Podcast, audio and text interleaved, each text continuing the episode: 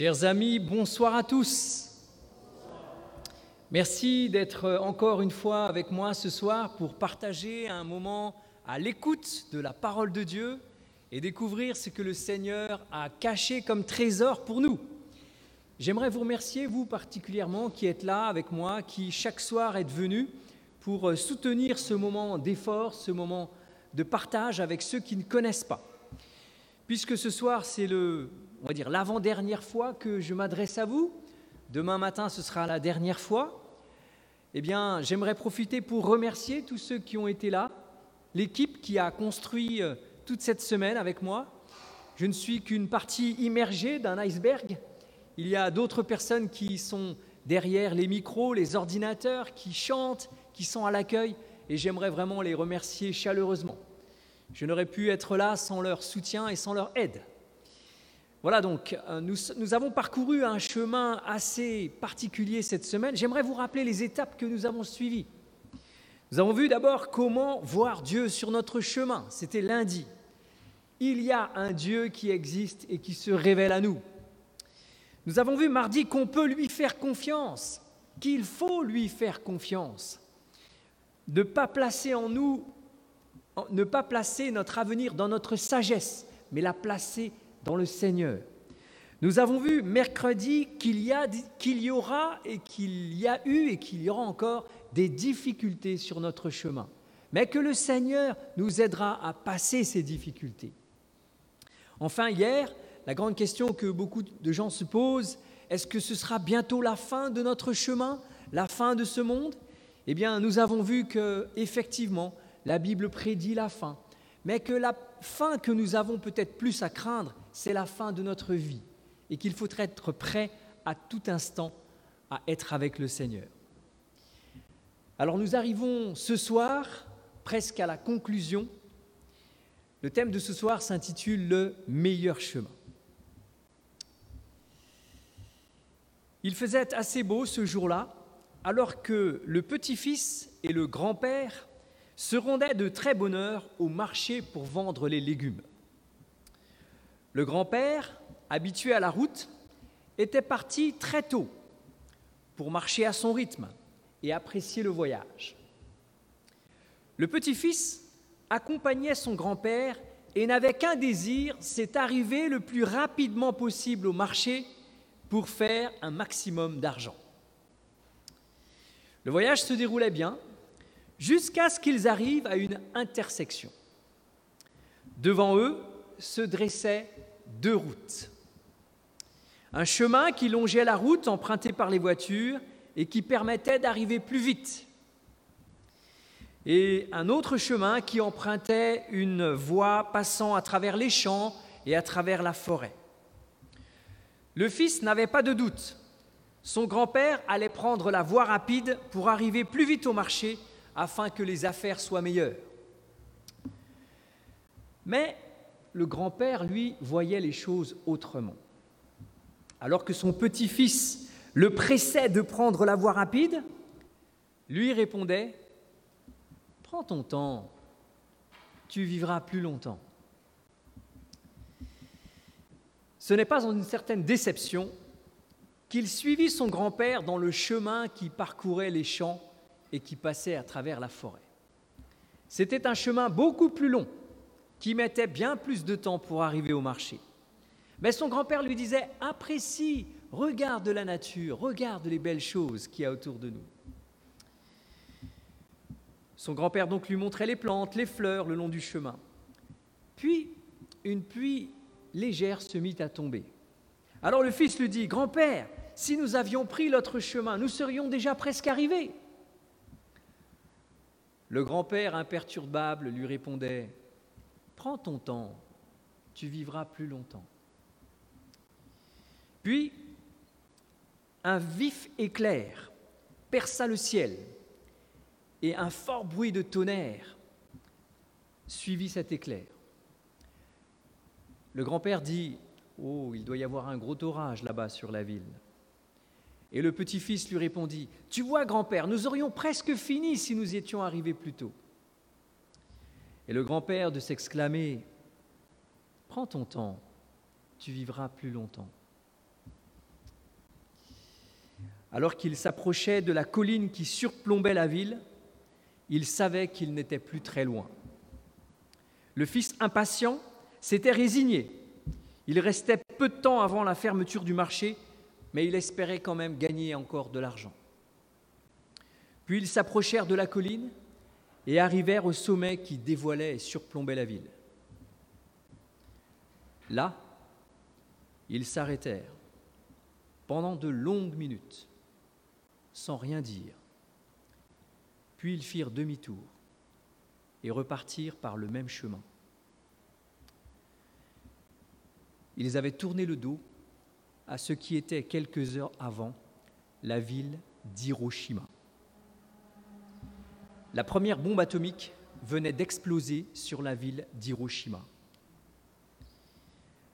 Le fils comprit ce que son grand-père lui avait dit et lui dit, je comprends ce que tu voulais dire. Aujourd'hui, nous sommes le 6 août 2021. C'est le 76e anniversaire de l'explosion de la bombe atomique sur Hiroshima. Mes amis, comme nous l'avons vu cette semaine, il n'y a que deux chemins dans cette vie. Il y a un chemin qui mène à la paix, au bonheur et à la vie éternelle. Et il y a un autre chemin qui mène à la solitude, à la culpabilité et à la séparation d'avec Dieu. Chers amis, qu'est-ce qu'il peut y avoir derrière cette solitude, derrière cette culpabilité, derrière cette séparation avec Dieu? Comment cela se fait-il qu'il y ait tant de personnes qui empruntent ce chemin? Pourquoi l'ennui? Pourquoi il y a tant de choses qui brisent la vie des gens? Pour comprendre, il faut revenir au commencement. Quand Dieu a créé le monde, son plan était le bonheur pour ses créatures. Il voulait la santé, la joie. Il voulait donner un sens à la vie des hommes. De manière à bien comprendre la source du problème et pourquoi il y a tant de solitude, de tristesse et de culpabilité dans la vie de l'homme, il est temps de revenir à ce que dit la Bible et de comprendre. Le sentiment de culpabilité ou le manque d'amour, ou encore l'impression que nous sommes sans valeur pour les autres, ne sont pas des sensations nouvelles de notre époque troublée. La Bible nous montre au contraire qu'il remonte, à l'origine des temps. Et quand on comprend cela, on comprend qu'il faut lire la Bible pour avoir les réponses adaptées aux problèmes que nous rencontrons dans la vie. La Bible nous fait découvrir ces problèmes. Si on recommence, si on revient au commencement au livre de la Genèse, on voit que lorsque Dieu a créé Adam et Ève, ils ont, ils ont été placés dans un monde idyllique, un monde parfait, un monde merveilleux, un monde où l'air était frais, l'air était pur, un monde où les eaux et les lacs n'étaient pas pollués, un monde sans maladie, sans souffrance, sans cœur brisé, sans mort, sans souci, sans peur et sans anxiété. Il est difficile d'imaginer un tel monde aujourd'hui. Mais un jour, Lucifer vint, un ange déchu, un ange que Dieu avait créé parfait, qui se rebella contre lui, un ange qui voulait prendre la place de Dieu sur son trône et régner sur l'univers. Cet ange déloyal vint frapper à la porte de notre planète Terre. Et Dieu donna le choix à Adam et Ève. Ils décidèrent malheureusement de se rebeller contre lui et de suivre la voie de cet ange déchu.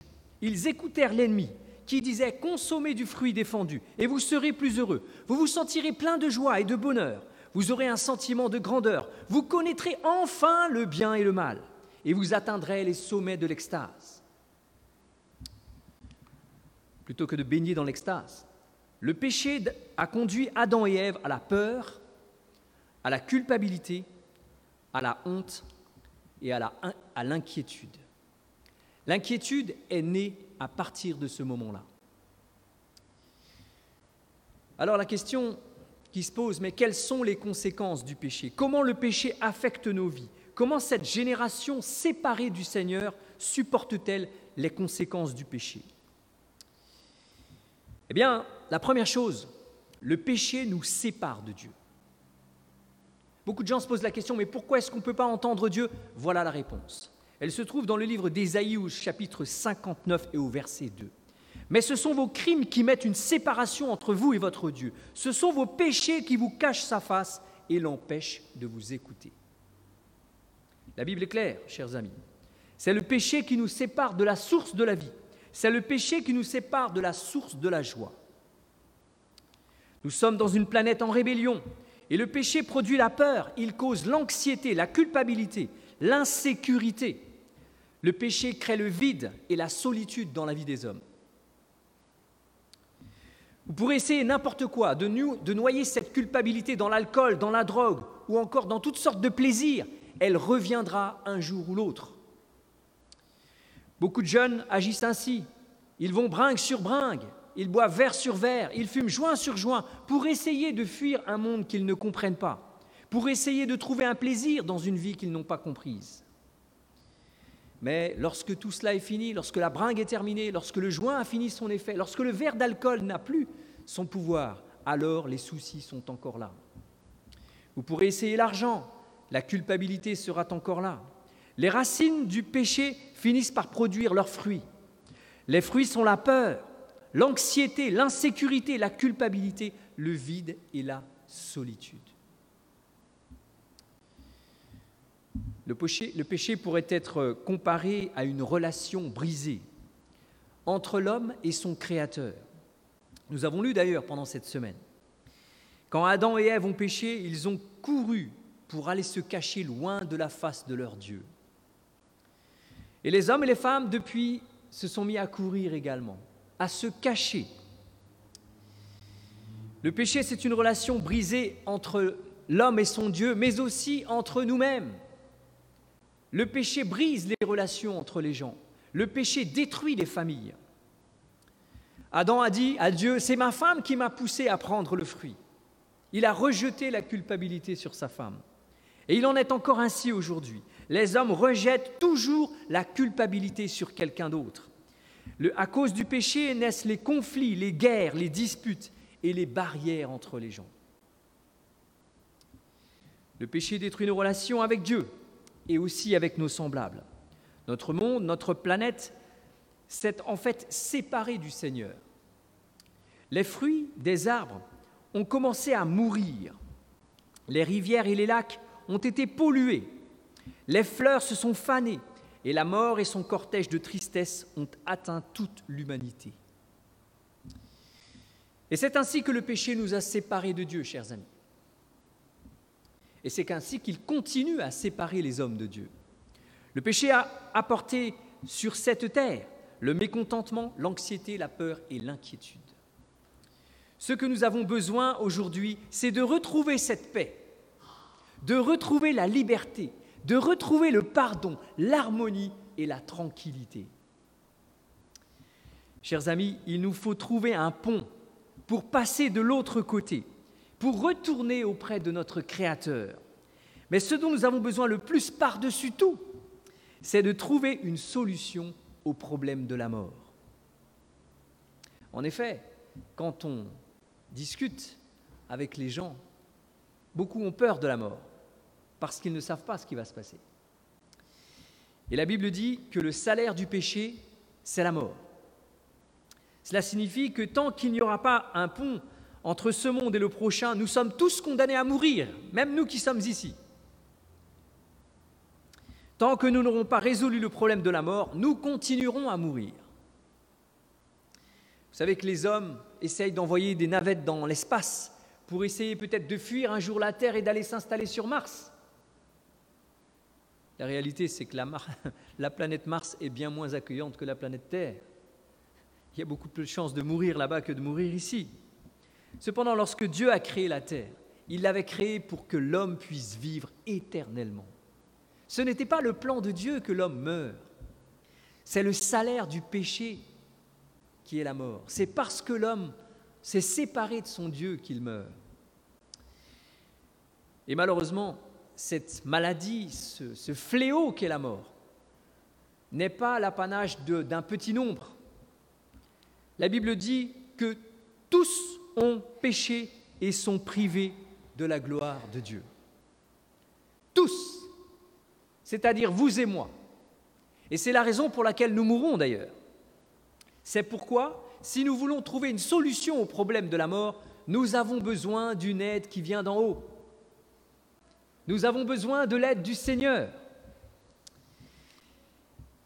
C'est pourquoi dans le Jardin d'Éden, Dieu a fait une promesse à Adam et à Ève. Dieu a fait cette prédiction. Il a déclaré un jour qu'il enverrait le Messie, Christ, pour écraser la domination du serpent et détruire définitivement le péché sur la terre. Oui, Dieu, depuis bien longtemps déjà, a un plan pour combler le gouffre qui nous sépare de lui. Dieu, depuis longtemps, a conçu un plan pour votre salut et pour mon salut. La Bible entière nous dévoile ce plan pour rendre à l'humanité le bonheur qu'elle a perdu. Ainsi, au cœur, au cœur de la Bible, nous lisons en particulier dans le dernier livre de la Bible, le livre de l'Apocalypse, une déclaration qui nous encourage vis-à-vis de l'avenir. Il y a d'un côté, dans le livre de l'Apocalypse, un être que l'on appelle la bête, et d'un autre côté, un agneau immolé. Nous lisons cela dans le livre d'Apocalypse au chapitre 12. Et cet agneau, il est dit qu'il a vaincu. Voilà ce que nous lisons. À celui qui nous aime et qui nous a délivrés de nos péchés par son sang. Voilà l'être dont il est question, celui qui nous délivre de nos péchés par son sang. L'agneau qui a été immolé est digne de recevoir la puissance, la richesse, la sagesse, la force, l'honneur, la gloire et la louange. Le livre de l'Apocalypse décrit donc un personnage qui est représenté par un agneau qui nous a délivrés de nos péchés. Nous avons quelqu'un qui nous a délivrés. C'est une bonne nouvelle, chers amis. Et le livre de l'Apocalypse ajoute qu'à cause du sang de l'agneau, l'agneau c'est le symbole qui représente ce personnage, Jésus-Christ, et à cause de la parole de leur témoignage, ils n'ont pas aimé leur vie jusqu'à craindre la mort. Et tous les habitants de la terre l'adoreront, et ceux dont le nom n'a pas été écrit dès la fondation du monde dans le livre de vie de l'agneau qui a été immolé. Nous voyons donc dans le livre de l'Apocalypse que Jésus est décrit comme étant un agneau qui a été immolé, autrement dit qui a été sacrifié. On n'a pas pris la vie de Jésus, il a donné sa vie. Et mes amis, la Bible parle d'une nouvelle fantastique. Elle appelle cette nouvelle l'évangile éternel. Voici ce que nous lisons. Je vis un autre ange qui volait par le milieu du ciel ayant un évangile éternel pour l'annoncer aux habitants de la terre, à toute nation, à toute tribu, à toute langue et à tout peuple.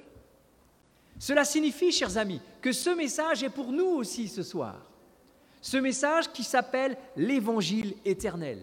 L'évangile éternel, qu'est-ce que cela signifie?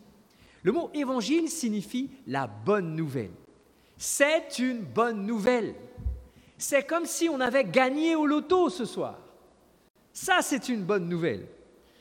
Quand on demande à quelqu'un qu'est-ce que tu aimerais dans ta vie, beaucoup disent j'aimerais bien gagner au loto. Alors j'ai quelque chose d'encore mieux ce soir pour vous. Une nouvelle encore meilleure que gagner au loto. Cette bonne nouvelle, c'est Jésus-Christ, le meilleur chemin, celui qui mène à la vie éternelle. Alors, la Bible déclare que lorsque nous avons accepté Jésus-Christ, nous avons changé d'espérance, nous avons l'espérance d'aller dans une nouvelle patrie, dans un lieu où il n'y aura plus de souffrance, de douleur, de mort, dans un lieu béni où vous et moi nous vivrons éternellement. Mes amis, ça vaut mille fois plus que de gagner au loto, ça. On a fait un sondage pour voir qu'étaient devenus les gagnants du loto. Malheureusement, leur, leur argent n'a pas résolu leurs problèmes. Beaucoup d'entre eux ont eu davantage de problèmes à cause de l'argent qu'ils ont gagné. Mes amis, l'argent n'est pas une solution. L'évangile éternel, la bonne nouvelle, c'est que nous pouvons avoir une nouvelle chance de vivre éternellement dans une terre restaurée que Dieu prépare pour ceux qu'il aime. Allez vers ce Dieu et trouvez la paix et le pardon. Un jour, selon Apocalypse 19, verset 9, nous serons invités à un banquet de mariage. Le jardin d'Éden sera restauré et nous nous asserrons avec Christ. Waouh Quelle formidable nouvelle Vous et moi, tous ceux qui auront vaincu, seront un jour assis à un grand festin avec Jésus-Christ dans le ciel. Quand Jésus était sur la croix, il pensait à vous et il pensait à moi. Nous étions dans son esprit. La Bible déclare dans 2 Corinthiens 5, verset 21, Celui qui n'a point connu le péché, il l'a fait devenir péché pour nous, afin que nous devenions en lui justice de Dieu. C'est pas fantastique Jésus n'a pas péché. Jésus n'a pas commis le mal, mais il est devenu péché pour nous, à cause de nous. Il n'est pas mort à cause de ses fautes, mais à cause de mes fautes. Et c'est pourquoi, sur la croix, il pensait à moi, parce qu'il est mort pour moi. La Bible dit que Jésus a été condamné, qu'il n'a jamais péché, mais qu'il a accepté la culpabilité à cause de mes péchés. Il a accepté la condamnation des péchés de toute la race humaine. Il est devenu péché pour nous et il est devenu péché pour toute l'humanité. Christ, qui était dans le ciel avant qu'il vienne sur la terre, a accepté de tout perdre, de tout laisser, pour nous sauver, pour vous sauver et pour me sauver. C'était un risque important qu'il prenait. Mais quelqu'un pourra demander, mais ok, Franck, tu, dis toutes ces choses, mais concrètement, comment est-ce que je peux avoir la paix? Comment est-ce que je peux être définitivement débarrassé de la culpabilité, de la honte, du péché? Eh bien, en premier lieu, bien sûr, nous venons à ce que la Bible dit, si on veut la paix de l'esprit, la libération du péché, de la culpabilité, si on veut, si on veut vraiment connaître cette vie éternelle, eh bien, on peut avoir tout ça à travers Jésus-Christ. D'abord, il faut accepter que l'on est pécheur. C'est la première étape. Si l'on veut obtenir la guérison, il faut d'abord accepter que l'on est malade. Il y a des gens qui ne veulent pas admettre qu'ils sont malades alors, qu'ils, ils ne vont jamais chez le médecin. Et quand ils y vont, c'est trop tard la première étape pour que quelqu'un soit guéri, il faut d'abord que cette personne accepte qu'elle est malade. La première étape pour que vous et moi soyons sauvés, il faut accepter que nous sommes pécheurs. C'est-à-dire que vous et moi, nous faisons des choses mauvaises. Que vous et moi, nous faisons le mal, même si nous ne voulons pas le faire. Il n'y a personne de parfait ici. En tout cas, je pourrais poser la question, est-ce qu'il y a quelqu'un qui se sent parfait ici? Sourire dans la salle. Eh bien, je crois que déjà rien que ça, ça nous montre que on a du chemin à parcourir. Ainsi, en acceptant le fait que nous sommes en réalité séparés de Dieu, que nous sommes pécheurs, nous pouvons venir auprès de Jésus à genoux et lui demander pardon pour nos fautes. Lui dire au Seigneur, je suis pécheur, je suis séparé de toi, je suis tombé tant de fois, j'ai menti, j'ai triché, j'ai eu des pensées immorales, j'ai dérobé, j'ai fait des choses pas bien. Seigneur, pardonne-moi.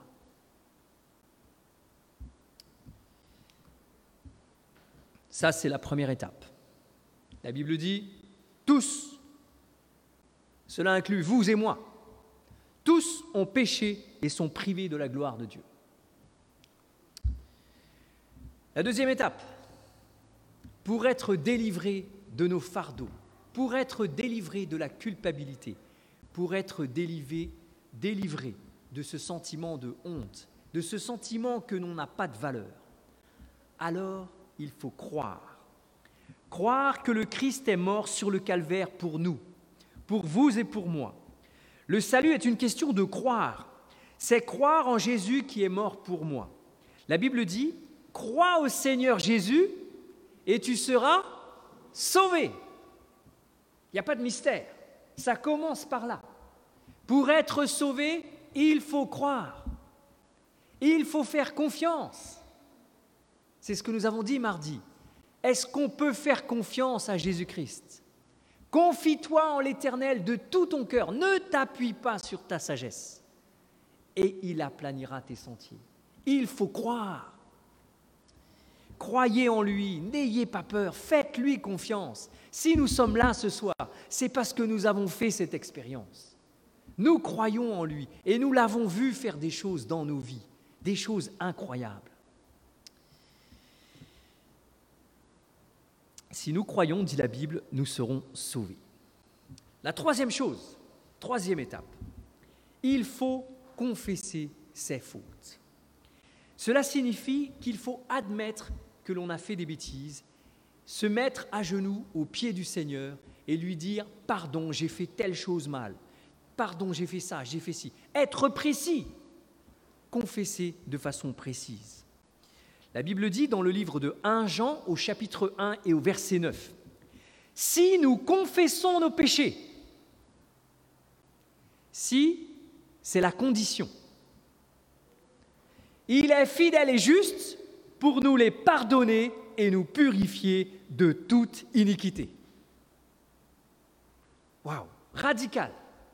Si nous faisons cet acte qui consiste à avouer à Dieu nos fautes, alors automatiquement, systématiquement, la Bible dit, il peut nous purifier de toute iniquité. Waouh Il y a des gens malheureusement qui pensent que leurs péchés sont trop horribles et que Dieu ne leur pardonnera jamais. Alors ils ont, peur de s'approcher du Seigneur et disent non, ce que j'ai fait là, ça ne va pas, Dieu ne peut pas me pardonner. Ça, mes amis, c'est un piège du diable. La Bible dit dans ce texte que Dieu peut pardonner toutes les iniquités. Un jour, j'étais à Montpellier et j'ai rencontré sur une place un jeune homme avec lequel j'ai discuté. Et puis au cours de la discussion, je lui ai parlé de Jésus-Christ, je lui ai dit combien Jésus avait changé ma vie et combien j'étais heureux de, cheminer avec lui. Et puis cet homme m'a dit, moi tu sais, j'ai fait horrible, j'ai fait des choses horribles, je ne crois pas que le Seigneur m'acceptera. Alors, je l'ai regardé, je dis, oh, tu sais, Dieu pardonne tout. Il n'y a pas de péché que Dieu ne puisse pas pardonner. La Bible le dit. Il m'a dit, oui, mais moi, non, c'est trop ce que j'ai fait. Après, il m'a dit, tu veux que je te dise ce que j'ai fait? J'ai dit, ben, si tu n'as pas peur de le dire, ben, dis-le.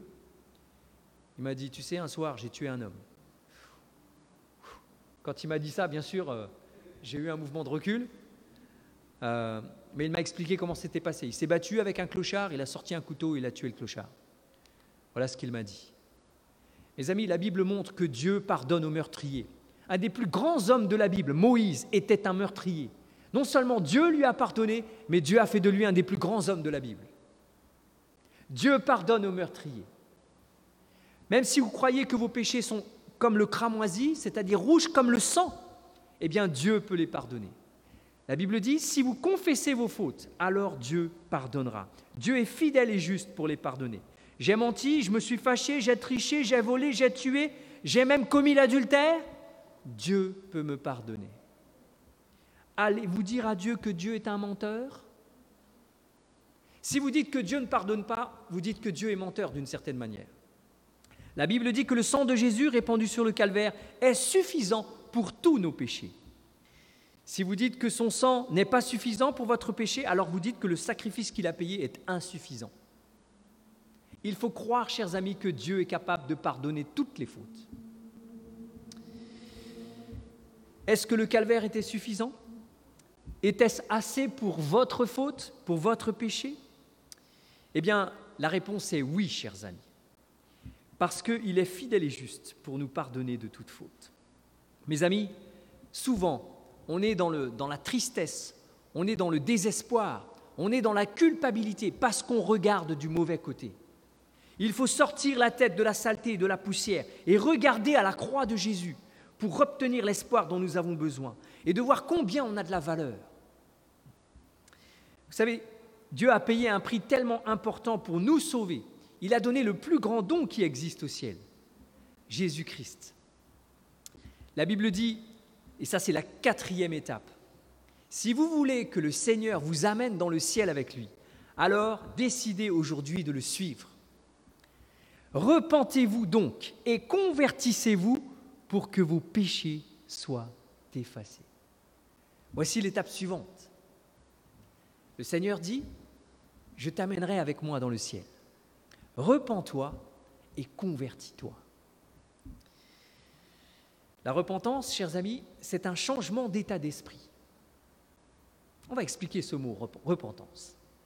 Je change de façon de voir. Avant, je voyais les choses d'une certaine manière, et depuis que j'ai rencontré Jésus, alors ma façon de voir la vie change. Je pensais que c'était bien de faire certaines choses, d'aller, de parler aux gens d'une certaine manière, de me conduire d'une certaine manière. Mais Jésus a touché ma vie et aujourd'hui je ne veux plus faire de mal aux autres. Alors ma vie change. Mon comportement change. Ma façon de parler change. Ma façon de penser change. Je me repens de tout le mal que j'avais fait. Un jour, j'ai rencontré un monsieur qui avait 72 ans et qui venait de se baptiser à 72 ans. Il n'y a pas d'âge pour donner sa vie à Christ. Et alors quand j'ai parlé avec lui, je lui ai demandé, mais qu'est-ce que tu penses de ta vie passée, maintenant que tu as accepté Christ? Vous savez ce qu'il m'a répondu J'ai perdu beaucoup de temps. J'ai perdu du temps. J'ai perdu mon temps. J'ai gâché ma vie. Cet homme vit encore. Il habite à Papeari et il a 98 ans. Le Seigneur lui a préservé la vie jusqu'à cette, cette heure. Mes amis, le Seigneur dit, convertissez-vous donc afin que vos péchés soient effacés. Dieu fait de moi une nouvelle personne en Jésus-Christ. Et en recevant Jésus, nous recevons le don de la vie éternelle. Nous pouvons avoir la vie éternelle dès ce soir. Parce que la Bible le dit, celui qui a le Fils a la vie. Celui qui a le Fils a la vie. Et l'apôtre Jean ajoute dans son livre, mais ces choses ont été écrites afin que vous croyiez que Jésus est le Christ, le Fils de Dieu, et qu'en croyant, vous ayez la vie en son nom. Mes amis, lorsqu'on croit en Jésus-Christ, on a la vie éternelle maintenant. C'est quelque chose de présent. On ne parle pas, on ne dit pas celui qui a le Fils aura la vie éternelle. Dans la Bible, la vie éternelle, c'est quelque chose que l'on a maintenant, que l'on possède maintenant. Ça veut dire que si je meurs ce soir lorsque je rentre chez moi, alors j'ai la vie éternelle. C'est pas formidable ça, chers amis? On peut avoir la vie éternelle ce soir.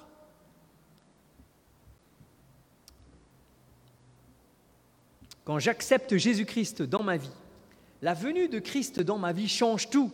Elle m'apporte instantanément le don de la vie éternelle. La, condamnation est partie, l'anxiété s'en va, la peur disparaît. Maintenant, Jésus vit dans mon cœur. Je suis avec lui et lui est avec moi. C'est pas beau ça? La vie devient différente parce qu'on a Jésus avec nous.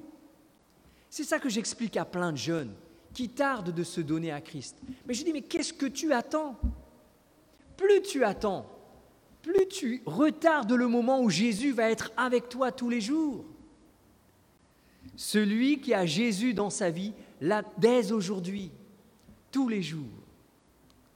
Alors j'aimerais vous raconter l'histoire d'un homme un homme qui a changé l'histoire de l'humanité. Cet homme s'appelle Martin Luther. C'est lui qui est à l'origine de l'Église protestante.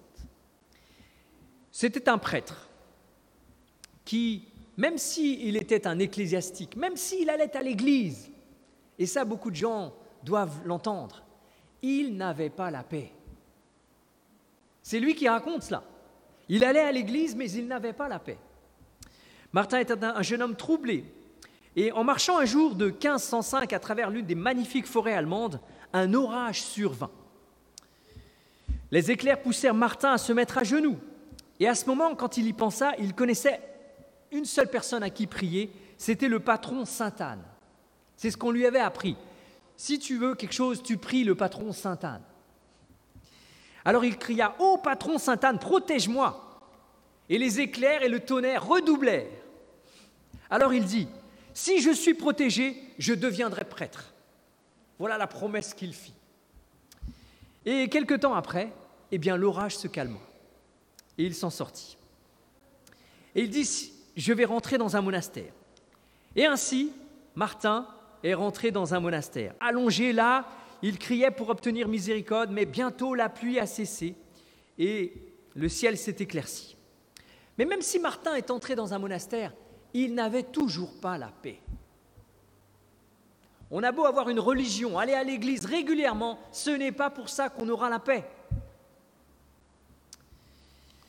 Et là, dans le monastère, il se sentait encore condamné. Là, au monastère, il fit pénitence après pénitence. Il se faisait du mal, pensant qu'en maltraitant son corps, son esprit pourrait se rapprocher du Seigneur. Il se levait parfois à 1 heure, 2 heures du matin et se fouettait et se fouettait encore, se faisait du mal jusqu'à ce qu'il essaye de se concentrer sur le Seigneur. Mais il ne pouvait encore trouver la paix. Il pensait, mon corps est pécheur, si je le frappe suffisamment fort, je trouverai la paix. Si je jeûne suffisamment longtemps, j'aurai la paix. Si je me prive assez de nourriture, j'aurai la paix. Alors qu'il commença à étudier la Bible, Martin découvrit l'épître aux Romains. À l'époque, ce n'était pas facile d'étudier la Bible, ça n'a rien à voir avec aujourd'hui. Aujourd'hui, elle est à notre portée et on peut tout faire. Merci Seigneur. On a la Bible maintenant sur Internet, à l'église, à la radio, sur Instagram, sur Facebook. Elle est partout, la Bible, aujourd'hui. Merci Seigneur. Mais à l'époque, ce n'était pas le cas. Alors Martin, qui est donc rentré dans ce monastère, a commencé à lire la Bible. Et il est tombé sur un texte, un texte qui l'a bouleversé. Ce texte se trouve dans Romains au chapitre 6 et au verset 23. Sur la diapo, c'est ce qui est écrit en haut. Car le salaire du péché, c'est la mort. Cela, nous l'avons déjà lu. Vous vous rappelez tout à l'heure, nous avons déjà cité ce texte-là. Mais, et c'est ça qui fait toute la différence, je remercie Dieu de ce que dans la Bible, il y a certains mais. Le salaire du péché, c'est la mort, mais le don gratuit de Dieu, c'est la vie éternelle en Jésus-Christ. Le don gratuit de Dieu. Quelque chose que l'on n'a pas besoin d'acheter. Quelque chose pour lequel on n'a pas besoin de se fouetter. Quelque chose pour lequel on n'a pas besoin de faire pénitence après pénitence quelque chose pour lequel on n'a pas besoin de payer de l'argent. La vie éternelle ne s'achète pas. Le don gratuit de Dieu est la vie éternelle. Mes amis, vous pourrez donner tout votre, argent au Seigneur. Cela ne vous achètera pas la vie éternelle. La vie éternelle est gratuite. Alors Martin s'est mis à genoux et a dit au Seigneur, donne-moi ce don. Et la paix, pour la première fois de sa vie, a inondé son âme. C'est lui qui raconte cette histoire. Alors qu'il était prêtre, alors qu'il avait vécu une vie de recherche du Seigneur, quand il a demandé ce don gratuit au Seigneur, il a senti la paix de Dieu inonder son âme. Il sentit pour la première fois de sa vie la libération de la culpabilité. Ce soir, j'aimerais que vous veniez avec moi sur une montagne qui s'appelle Calvaire. Une montagne que l'on appelle également Golgotha. J'aimerais que vous veniez avec moi avant la mort de Jésus-Christ et que vous regardiez ceux qui ont été transformés par Jésus-Christ. Ils sont en train de s'assembler autour de lui. Il y a par exemple Marie, cette femme qui avait été prise en flagrant délit d'adultère et que l'on s'apprêtait à, libérer, à lapider, mais que Jésus a libérée. Elle est là, au pied de la croix et elle regarde Jésus. Elle a trouvé la paix grâce à Jésus. Elle a trouvé un sens à sa vie. Venez avec moi ce soir alors que nous retournons à la cour du jugement de Pilate, là où Jésus a reçu sa couronne d'épines. Et regardez Jésus qui est fouetté et battu pour le salut de l'homme. Venez avec moi ce soir alors qu'ils enfoncent une couronne d'épines sur sa tête Venez avec moi et contemplez l'agonie dans ses yeux et regardez le sang coulant sur son visage. Mes amis, Jésus a fait cela pour vous et pour moi. C'est le Christ qui suspend les mondes dans l'espace, qui a créé toutes les choses que nous avons vues. C'est lui qui est là. C'est le créateur de l'univers. Son corps est brisé, rompu, meurtri. Alors qu'il est enlevé de la croix, il souffre Pourquoi cette souffrance Chers amis, pour vous et pour moi? Parce que Jésus nous aime assez pour mourir pour nous. Il vous aime aussi assez pour mourir à votre place. Il vous offre le don du salut ce soir, le don de la vie éternelle. Vous pouvez refuser un tel amour, c'est vrai. Vous pouvez partir en vous disant, ma foi, ouais, je vais réfléchir, peut-être un jour. Ou vous pouvez accepter ce don. Vous pouvez le prendre gratuitement dès ce soir et vous éloigner définitivement d'une vie qui mène à la culpabilité, au péché, à l'anxiété et au manque d'estime de soi. Ouvrez-lui votre cœur ce soir. Regardez-le alors qu'il marche sur la montagne du calvaire. Regardez-le tomber trois fois à cause du poids de sa croix. Écoutez le marteau retentir alors qu'on plante les clous dans ses mains. Regardez alors que son côté est transpercé par une lance. Celui qui souffre ainsi sur la croix jusqu'à l'agonie, c'est Jésus-Christ. Celui qui, avec son Père, a créé l'univers. Il nous aime tant qu'il n'apprécierait pas le paradis sans vous et sans moi. C'est quelque chose. Si Jésus, s'il y avait une seule âme à sauver, Jésus serait descendu sur la terre pour la sauver. Si vous étiez tout seul sur la terre à être sauvé, Jésus serait venu pour vous. La Bible dit que Dieu a tant aimé le monde qu'il a donné son Fils unique.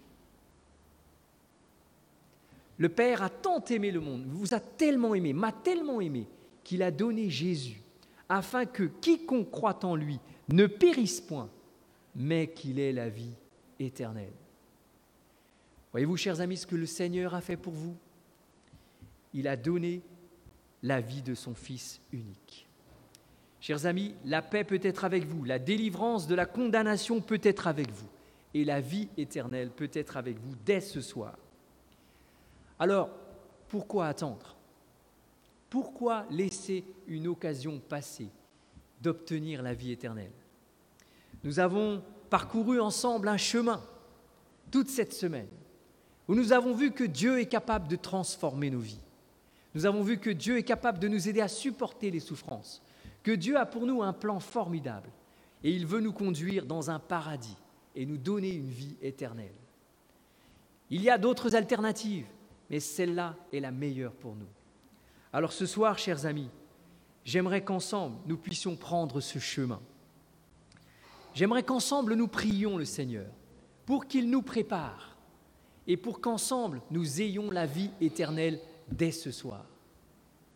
Je regrette parce qu'il y a peut-être certains d'entre vous qui nous suivent sur Internet. Et nous allons prier ici ensemble. Et si vous êtes avec nous sur Internet, eh bien priez aussi là où vous êtes. Parce que chacun peut recevoir dès ce soir le don gratuit de la vie éternelle, comme Martin Luther. Dans quelques instants, j'aimerais que ensemble nous puissions nous adresser au Seigneur et lui donner nos vies. Quels sont ceux qui ce soir aimeraient renouveler leur alliance avec le Seigneur ou construire quelque chose de nouveau avec lui, leur donner complètement leur vie, afin qu'ils puissent continuer à marcher avec le Seigneur à leur côté. Est-ce que je peux voir les mains de tous ceux qui veulent ce soir donner leur vie à Christ et marcher définitivement avec lui? Amen eh bien, je vais vous inviter à vous lever. S'il n'y avait pas le Covid, je vous dirais de vous approcher pour que nous puissions ensemble prier. Mais nous devons respecter les distances sociales. Donc nous allons prier. Et j'aimerais que chacun dans son cœur prie et dise au Seigneur, Seigneur, je me repens de mes fautes. Seigneur, je crois en toi. Seigneur, je veux accepter le don de Jésus pour moi. Seigneur, je veux que tu me délivres de mes péchés. Pour ce faire, je vais prier et j'aimerais qu'ensemble vous répétiez après moi. Est-ce que l'on peut faire ça? Oui? Merci à tous. Inclinons la tête. Seigneur Jésus, ce soir, nous venons à toi. Nous voulons te demander pardon pour nos fautes.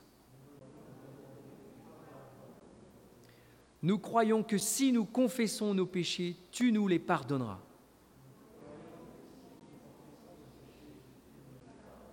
Ce soir, nous acceptons le don de Jésus dans nos vies.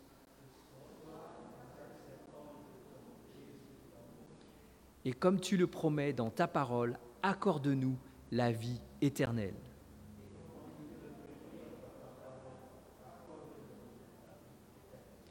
Nous te demandons ces grâces au nom de Jésus.